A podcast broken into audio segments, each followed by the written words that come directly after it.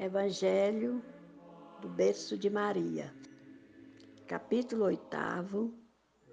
Bem-aventurados aqueles que têm puro coração. Deixai vir a mim as criancinhas. Bem-aventurados aqueles que têm puro coração, porque verão a Deus. São Mateus, capítulo 5, versículo 8. Apresentaram-lhe, então, criancinhas, a fim de que eles a tocassem e, como seus discípulos afastassem com palavras rudes aquelas que as apresentavam, Jesus, vendo isso, zangou-se e lhes disse: Deixai vir a mim as criancinhas e não as impeçais, porque o reino dos céus é para aqueles que se lhes assemelham. Eu vos digo em verdade: todo aquele que não receber o reino de Deus como uma criança, nele não entrará. E as tendo abraçado, as abençoou, impondo-lhes as mãos. São Marcos, capítulo 10, versículo de 13 a 16. A pureza do coração é inseparável da simplicidade e da humildade e exclui todo o pensamento de egoísmo e de orgulho. Por isso, Jesus toma a infância por emblema dessa pureza, como a tomou para o da humildade. Essa comparação poderia não parecer justa, considerando-se que o espírito da criança pode ser muito velho e que traz em renascendo para a vida corporal as imperfeições das quais não se despojou nas suas existências precedentes.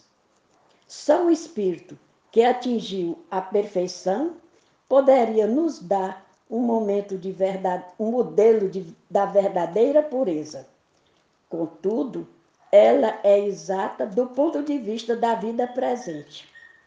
Porque a criancinha, não tendo ainda podido manifestar nenhuma tendência perversa, nos oferece a imagem da inocência e da candura. Também Jesus não diz de um modo absoluto que o reino de Deus é para elas, mas para aqueles que se lhes assemelham. Uma vez que o espírito da criança já viveu, porque não se mostra ele desde o nascimento tal qual é. Tudo é sábio nas obras de Deus. A criança tem necessidade de cuidados delicados, que só a ternura materna pode lhe dar, e essa ternura cresce com a fraqueza e a ingenuidade da criança. Para uma mãe, seu filho é sempre um anjo e precisaria que assim fosse para cativar a sua solicitude.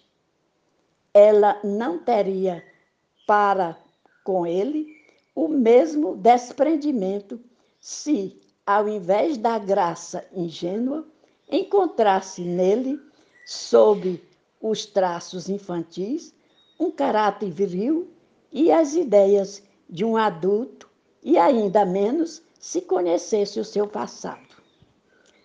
Sendo preciso, aliás, que a atividade do princípio inteligente fosse proporcional à fraqueza do corpo, que não poderia resistir a uma atividade muito grande do espírito, assim como se vê entre as crianças muito precoces.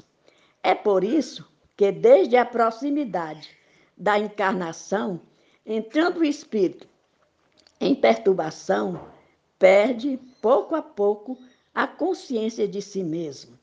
Ele, durante um certo período, permanece numa espécie de sono durante a qual, o qual todas as suas faculdades se conservam em estado latente. Esse estado transitório é necessário para dar ao espírito um novo ponto de partida e fazê-lo esquecer, em sua nova existência terrestre, as coisas que poderiam entravá-la. Seu passado, entretanto, reage sobre ele, que renasce para a vida maior, mais forte, moral e intelectualmente, sustentado e secundado pela intuição que conserva da experiência adquirida.